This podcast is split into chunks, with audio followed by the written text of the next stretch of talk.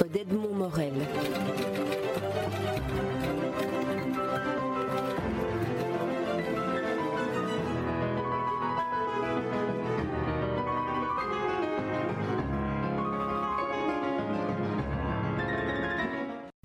Il arrive quelquefois que la surprise que réserve un livre soit liée au mauvais choix de son titre. Euh, soit parce qu'il n'est pas très attirant, soit parce que par sa forme, il, renvoie à des ouvrages précédents dont on n'aurait pas pris connaissance. Et ces deux handicaps, on les trouve dans l'intitulé du dernier livre de Marc Lambron, euh, Les Chroniques, et ça pour titre Carnet de balles 3. Il se trouve que le 1 et le 2, qui ont paru l'un il y a 6 ans, l'autre il y a 3 ans, je ne les ai pas lus, et qu'en plus ce titre carnet de balles ne m'attirait pas particulièrement. Euh, c'est en feuilletant le livre que j'ai été de plus en plus intrigué, au point, euh, à la lecture, de découvrir là un, formidable festival de l'essai assumé par un seul auteur. Euh, Marc Lambron est chroniqueur, je, crois qu'il écrit dans Le Point. il est aussi romancier. Et il rassemble ici des, textes divers qui commencent en plus, et à mes yeux ça aggrave son cas, par des sujets euh, parfaitement futiles. C'est-à-dire qu'il parle de la mode, des défilés de mode, euh, qu'il fait le, portrait de certains couturiers. Et euh, franchement, au fil des premières pages, on se dit, mais que suis-je venu faire dans cette galère? Il y a simplement une chose qui étonne, qui intrigue, qui trouble, c'est que la qualité du regard et la précision de l'analyse sont assez exceptionnelles, pour ne pas dire sans commune mesure. On n'a pas du tout affaire à des articles comme on en lit dans des magazines euh, euh, de mode euh, ou, dans des catalogues de, maisons de confection. On se rend compte que voilà quelqu'un qui applique sur des choses que l'on croit parfaitement négligeables une acuité de regard, de, de perception, de lucidité et même quelquefois d'hyperlucidité extraordinaire. Et on en vient à se demander, soit, si notre propre réserve était justifiée. Et si on essaye de comprendre pourquoi, dans mon cas par exemple, on se tient a priori à distance de ça, on doit admettre que on est souvent en contradiction avec soi-même. C'est-à-dire que nous ne pouvons pas nier que ces aspects de la réalité contemporaine soient présents et donc en plus que nous n'en ayons pas connaissance. Au contraire, elle s'impose à nous dans une espèce de, de, constante mitraillade d'informations destinée à ce qu'on ne puisse pas s'en échapper. C'est tout le jeu de la publicité. Comment se fait-il que nous retenions des marques de parfum que nous n'achèterons, n'emploierons jamais, mais que nous les connaissions à ce point-là? Mais c'est parce que la télévision, les magazines nous, nous renvoient ces messages en jet continu.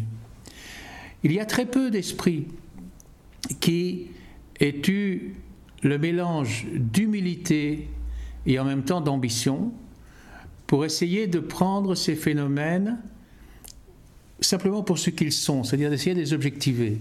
Et le, premier qui ait, fait ça notoirement, c'est Roland Barthes, quand il a écrit ses mythologies il y a euh, plus de 50 ans. Et c'est vrai qu'il euh, y a pas mal d'héritiers de Roland Barthes. Lambron en est un, mais il ne l'exhibe pas. Par exemple, dans son livre, il a de remarquables pages sur Barthes, mais qui arrivent tout au bout du livre. Avant ça, on a lu des choses sur des mannequins, euh, sur euh, des maisons de couture, je répète, euh, sur des vernissages d'exposition, sur des grandes premières, sur la remise des Césars, que sais-je. On a l'impression qu'on est chez un chroniqueur mondain. Oui, mais d'une certaine façon, souvenons-nous, Proust aussi était un chroniqueur mondain. Et, Proust n'était pas Beagle, si l'on peut dire. C'est-à-dire qu'un un, dîner euh, euh, chez des euh, notoriétés parisiennes, une, fête, une course à Hauteuil, enfin, toutes ces choses-là l'intéressaient, ne lui paraissaient pas du tout négligeables. Il n'avait pas non plus cette espèce de culpabilité latente qui consisterait à ajouter du prix à ce qui est souvent associé à juste titre à la vanité, à la vacuité, à la prétention euh, et au vide, en fin de compte. Mais il est bon d'analyser le vide aussi. D'ailleurs, il a un article ici qui s'appelle Le vide. Dans un premier temps, ce sont des phénomènes comme ceux que j'ai énumérés. Dans un deuxième temps, ce sont des personnalités. Et beaucoup de ces personnalités sont des vedettes. Alors par exemple, parmi d'autres, il fait un portrait de Demi Moore, l'actrice Demi Moore, que nous connaissons, euh, qui, est, une star, euh, qui a euh, un indiscutable sex appeal et, dont la notoriété est liée largement à cela. Nous savons aussi qu'il y a des épisodes de sa vie rendus par la, connus par la presse populaire sur ses origines humbles, et, même d'une façon misérable, euh, une, une, mère alcoolique euh, euh, et d'autres détails aussi, aussi sordides.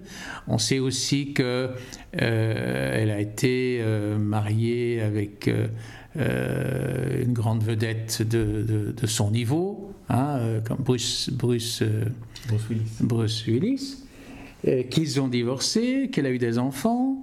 Et puis maintenant qu'elle vit avec un jeune euh, comédien de 20 ans, son cadet. Ça, son couple avec ce jeune comédien est un phénomène de société, c'est-à-dire qu'on lit énormément d'articles, pas seulement en presse féminine, sur cet élément emblématique-là. Bon. Je ne vais pas m'attarder sur Demi Moore, mais le, le nombre de réflexions que Lambron apporte sur ces épisodes qui n'ont été jusqu'à présent jetés en pâture qu'à l'après sa sensation, l'intelligence qu'il applique à les considérer nous éclaire formidablement. C'est-à-dire que sur des choses aussi négligeables, il rend le lecteur plus intelligent. Mais il n'y a pas que ça.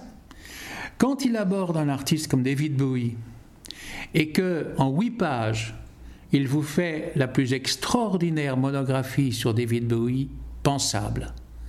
Là, on se dit où suis-je?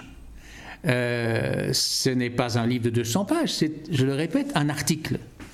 Mais dans cet article, il y a une analyse tellement serrée, il y a d'abord une très grande information, mais euh, une, façon d'approfondir les propositions que comporte une carrière comme celle de David Bowie, dont nous savons bien qu'il a déjà aujourd'hui sa place, bien qu'il soit à peine sexagénaire, dans la légende du XXe siècle, dont nous savons bien qu'il apparaîtra un jour au moins aussi important qu'Andy Warhol, et peut-être au-delà de cela, peut-être l'équivalent d'un Picasso, eh bien au moins Lambron aura été celui qui aura jeté les bases de cette perception.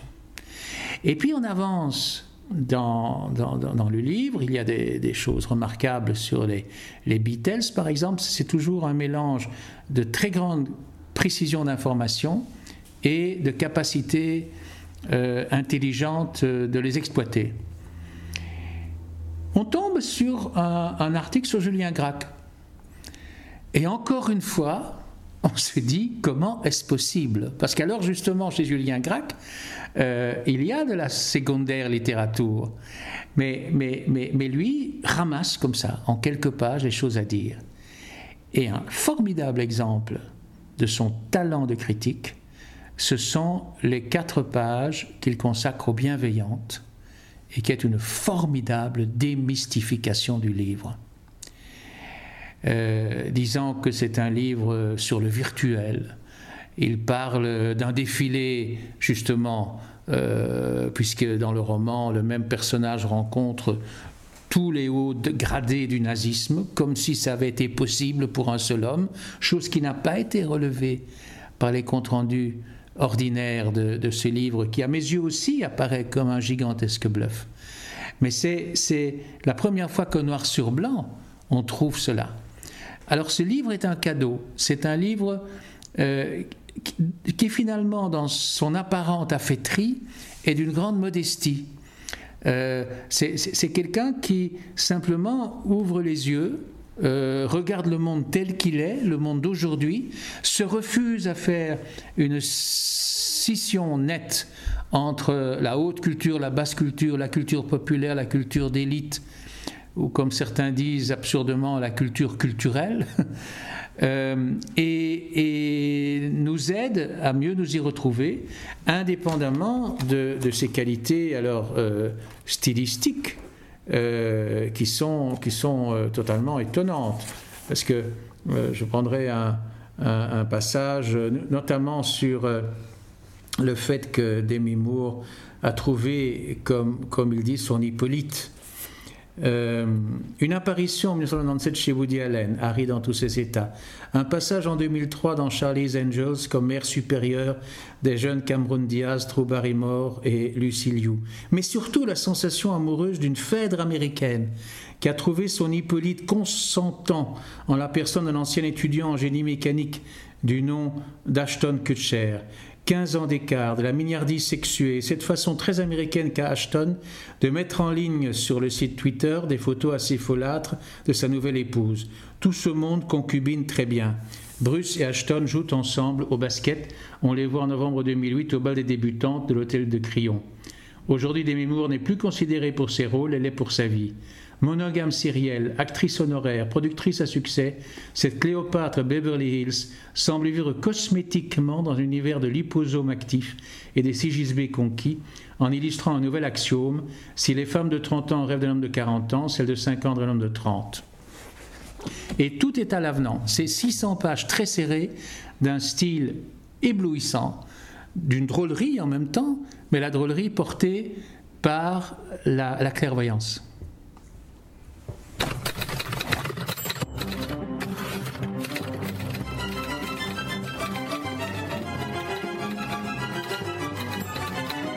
Les rencontres d'Edmond